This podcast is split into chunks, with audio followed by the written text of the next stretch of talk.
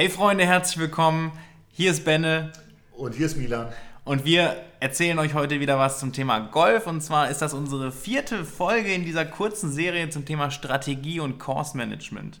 Wir haben euch eben schon erzählt, wie, man, wie ihr an ein Loch rangehen könnt. Wenn ihr das noch nicht gehört habt, hört es euch auf jeden Fall an. Ähm, Course Management, ganz wichtiger Punkt und uns ist auch aufgefallen, dass wir noch viele, viele andere Themen haben, über die wir da sprechen können. Deswegen lasst uns gleich loslegen. Wir sprechen jetzt darüber, das war mein Vorschlag an der Stelle, was passiert, wenn ich mein Loch gespielt habe und ich habe gehe mal davon aus, es war ein sehr gutes Loch. Ich habe ein Birdie gespielt. Da habe ich mich gefreut. Ich freue mich natürlich immer, wenn ich gut spiele. Aber ist diese Euphorie, weil ich meine, wer Tiger Woods schon mal spielen gesehen hat, der sieht, der freut sich kurz, aber dann ist auch wieder Fokus, absoluter Fokus. Genauso ärgert er sich kurz, aber dann ist vorbei. Ist das Best Practice? Wie kann man selber damit umgehen, mit positiven oder negativen Erlebnissen? Ich glaube, es gibt zwei Varianten. Das eine ist eine, eine vernünftige Strategie, das andere ist dann ähm, ein Bereich, der stark ins Mentale geht. Also was macht Aufregung, Stress, positiver Stress, äh, die Erwartungs nach einem Birdie äh, steigt die Erwartungshaltung natürlich gewaltig. Ich glaube, die, die schlechtesten Runden von mir waren die, die ich unfassbar gut angefangen habe. Na, wenn man so mit Birdie, Birdie, Paar, Birdie startet, war ich glücklich, wenn ich unter 90 reingekommen bin. Oh Gott. Äh, die guten Runden waren eigentlich eher die, die so, naja, ich will nicht sagen, durchwachsen, okay gestartet sind wo man dann nach hinten raus äh, eigentlich stark geworden ist. Ja, aber wenn ich so gut starte, dann ist natürlich schnell der Gedanke, dass man sich schon überlegt, wie man die Siegerehrung äh, einleitet, irgendwie von der Formulierung, bei wem man sich alles bedankt. Und dann ist der Fokus einfach weg und äh, zack ist der erste Abschlag daneben, dann kommt ein Dreipad und die Wut und dann, äh, weil man so hoch war, kann man natürlich dann auch extrem tief fallen mit dem Selbstmitleid, das damit dann verbunden ist und der, und der, Wut auf einen selbst, genau. Ja. Und ja. Ja, also, also ich, ich kann mich davon auch nicht freisprechen, ne? diese Erfahrung, diese Emotionen, man geht ja mit, man hat Erwartungshaltung. Was kann ich denn machen, um das zu, zu reduzieren? Äh, Routine gibt Sicherheit. Also wir hatten in den anderen Bereichen, wo wir jetzt über Routine uns lange ausgelassen haben, ähm, das ist das Einzige, wie ich mich zurückholen kann. Ich muss einfach aus der Situation raustreten, das äh, beobachten, wenn es ein negatives Erlebnis war. Das Positive eigentlich genauso, dass man einfach sagt, okay, das nehme ich hin, das nehme ich dankbar an. Ich gucke, dass ich meine Post-Shot-Routine auch vernünftig mache, dass ich das abhake. Und dann ist halt der nächste Schlag beim Golf der wichtigste. Wenn ich einen Rat geben kann, der für immer zählt und jedem hilft, der nächste Schlag ist der wichtigste.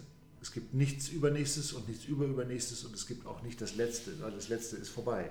Es geht nur um das Hier und Jetzt. Und ja. dafür muss ich einen Plan entwickeln, was ich tue. Dafür zählt ein vernünftiges Ziel, ein vernünftiges, eine Schlagidee, ähm, eine, meine Routine, meine Entschlossenheit und die Ausführung. Ja. Schlag für Schlag, Shot by Shot. Das ist das, was äh, zählt. Kein Hit and Hope, sondern Shot by Shot zum Ziel, zielorientiert. Zielorientierte Menschen sind auf dem Golfplatz immer in der Regel erfolgreich. Ja, das heißt, okay, ich habe meine Routine, ich habe zumindest eine gewisse Routine. Also da manchmal reinzufinden oder wenn ich mir nicht so sicher bin, ich meine, viele haben das ja jetzt gerade in unserem Podcast das erste Mal so richtig gehört, wie so eine Routine aussehen könnte und das mhm. bewusst auch zu machen. Hm, hast du vielleicht so ein paar Tricks und Hebel, wie man sich, äh, ich sag mal, schnell besinnen kann oder wieder auf sein Spiel klarkommt? So, wie kann ich mich genau auf diesen nächsten Schlag konzentrieren? Es geht darum, hier und jetzt anzukommen.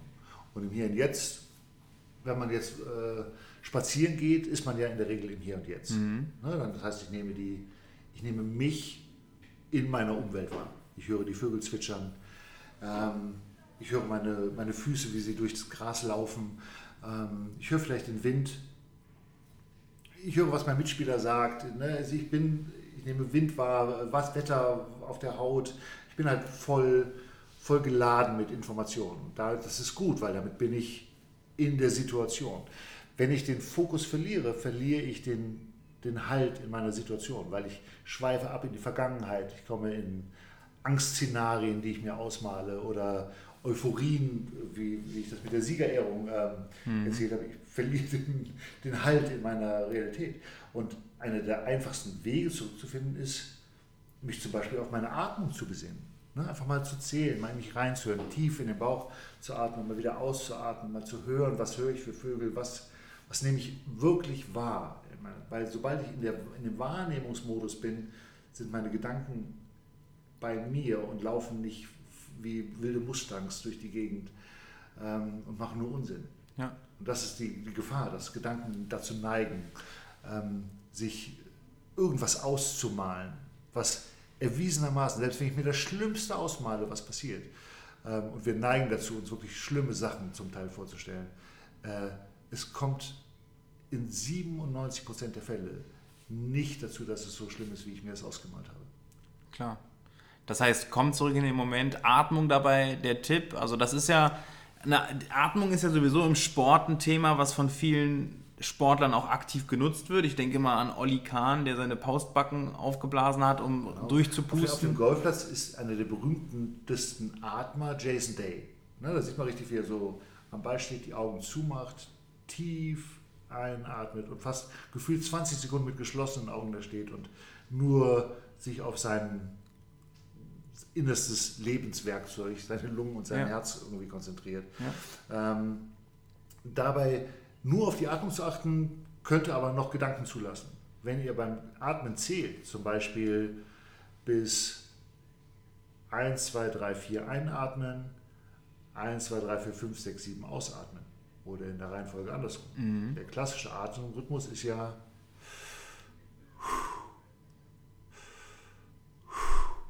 Wenn ich das mit Zählen kombiniere, da habe ich keine Chance an irgendwas anderes zu denken. Mhm. Und wir kennen alle, dass wir uns dann vornehmen, ah, jetzt boah, ich habe so viel um die Ohren, ich muss mir irgendwo hinsetzen mal runterkommen. Meditieren. Und mal an nichts denken. Und man setzt sich auf eine Bank unter einem schönen Baum und schafft es ungefähr zwei Sekunden an nichts zu denken, weil bumm, kommt irgendwie wieder der Chef um die Ecke äh, oder irgendwie eine WhatsApp oder der Gedanke springt einfach so wild durch die Gegend. Wenn man sich auf die Atmung konzentriert und dabei vielleicht versucht zu atmen und gleichzeitig zu hören, dass, was für Vögel da zwitschern, wie der Wind weht, äh, da hat man keine Chance äh, zu denken und Wahnsinn. bleibt im System. Ja, richtig guter Tipp. Ich glaube, das kann, da machen wir ein Golden Nugget draus, dass äh, Atmung. Grundsätzlich kann man das, glaube ich, für sich mitnehmen. Ich habe es noch nie geschafft, da eine Routine draus zu machen, das wirklich so eine Meditation in meinen Alltag einzubauen. Aber wenn ich das ganz bewusst am Golfplatz nutzen kann, um mich durch diese Atmung zurückzuholen aus meinen Gedanken, finde ich das einen richtig guten Tipp. Also es muss wieder geübt werden wie alles andere. Mhm. Das ist nicht so, okay, jetzt atme ich mal. Äh, das ist auch ein ein Trainingsmodus. Zum ja. Beispiel auf der Driving zu stehen und sagen, jetzt habe ich dieses. Ja, beim Probeschwung. Und nochmal. Und wenn ich mir das vorstelle und dann mit Ball, mit von mir aus so laut, das steht ja keiner und denkt, was atmet denn der so komisch? Das hört ja wahrscheinlich gar kein ja. anderer.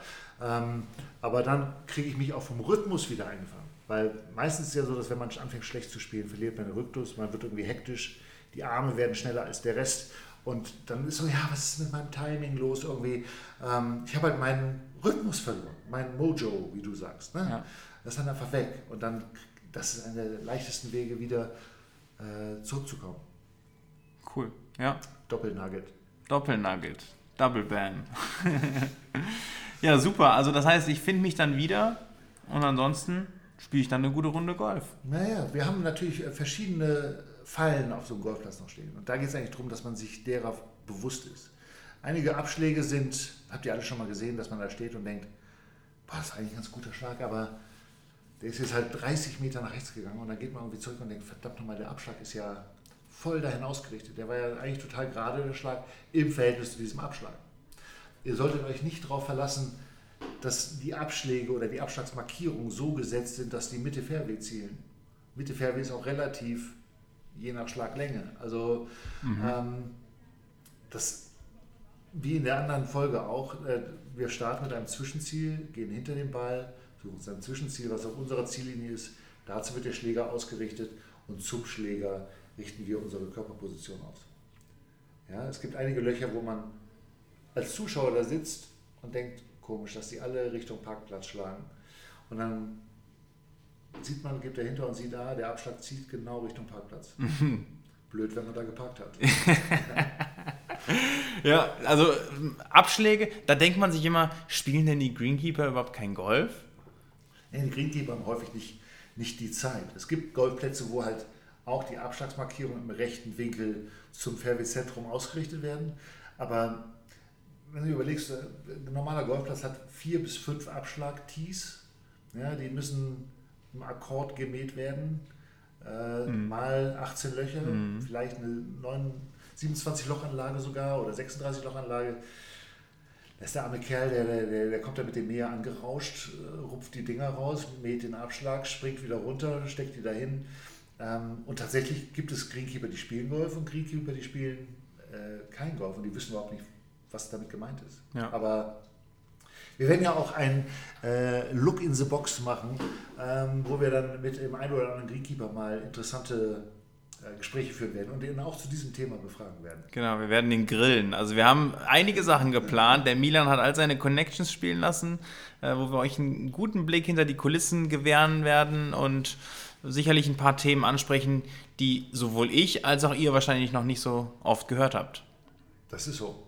Haben wir noch ja. irgendwas neben den äh, Abschlägen, die. Ja, ich würde sagen, ziehen? wenn, wenn man sagt, ich habe zum Beispiel ein Loch, das möchte ich gerne Paar spielen oder Bogi. Sagen wir mal Bogi.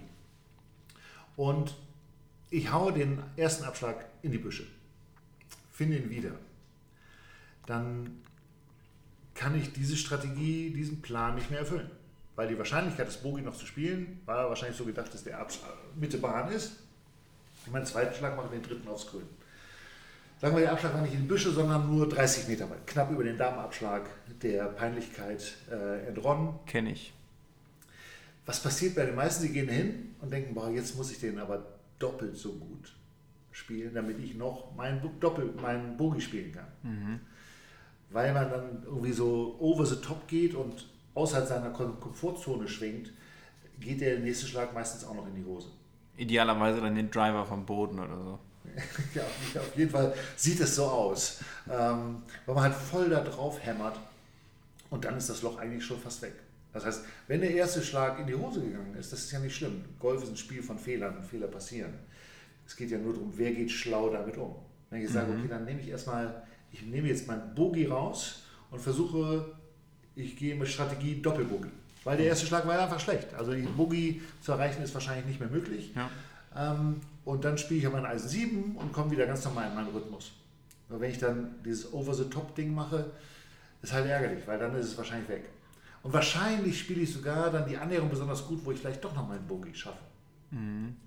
Erwartungen dann auch, ne? Genau, Erwartungen ein bisschen runterfahren. Ich muss ja Erwartungen den Leistungen anpassen. Und wenn meine Leistung am Anfang einfach schlecht war, dann muss ich das halt hinnehmen, wie ein Mann akzeptieren und eine schlaue Entscheidung treffen. Aber nicht schlau ist es dann halt, mit doppelt so viel Gewalt den nächsten Ball zu schlagen. Weil das wissen wir alle, dass das nicht funktioniert. Da, das bringt mich so ein bisschen an den Gedanken ähm, Clausewitz. Sagt ihr dir was? Clausewitz? Clausewitz, das war ein, ein Feldherr, ein deutscher Feldherr. Ich weiß nicht, lange her, aber. Ich der, habe in den Golfbüchern gesucht. Ja, achso, ne, war, war ein deutscher Feldherr und der hat auch viel zu Strategie und das wird auch heutzutage im Business sehr viel angewandt, also mhm. Unternehmensführung.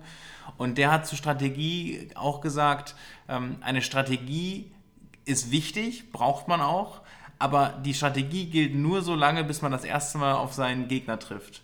Weil in dem Moment, wo du, wo du eine, einen anderen Part hast oder eine Situation passiert, musst du deine Strategie eigentlich komplett anpassen auf die neue Situation. Ja, ich gebe hier in vielen Bereichen recht. Im äh, Lochspiel auf jeden Fall. Mhm. Ähm, es ist immer die Frage, wer diktiert die äh, Strategie? Ja. Ne? Bin ich derjenige, der die Strategie oder der andere? Und am Golfplatz ist ja häufig so, ähm, um gut Golf spielen zu können, der Gegner beim Golf ist der Golfplatz, das Wetter und ich.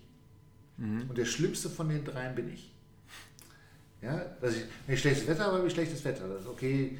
Weiß, wenn ich Gegenwind habe, weiß eigentlich auch jeder, der Ball, ich meine, wer schon mal Fahrrad gefahren ist, weiß, wie hart Gegenwind sein kann. Ähm, und Gegenwind bei Golf ist halt echt hart. Also, und da kann man den Ball nicht so weit schlagen. Wenn man da draußen guckt, wie viele von den Amateurgolfern dann besonders feste gegen den Wind zu schlagen versuchen, das geht halt in die Hose. Das geht halt einfach brutal in die Hose. Und dann mhm. ist ein langes Paar 4, eigentlich sollte es dann ein gedankliches Paar 5 werden. Ja. ja. Ja? Und bei Wind ist der nächste negative Effekt, dass Gegenwind immer mehr schadet, als Rückenwind hilft.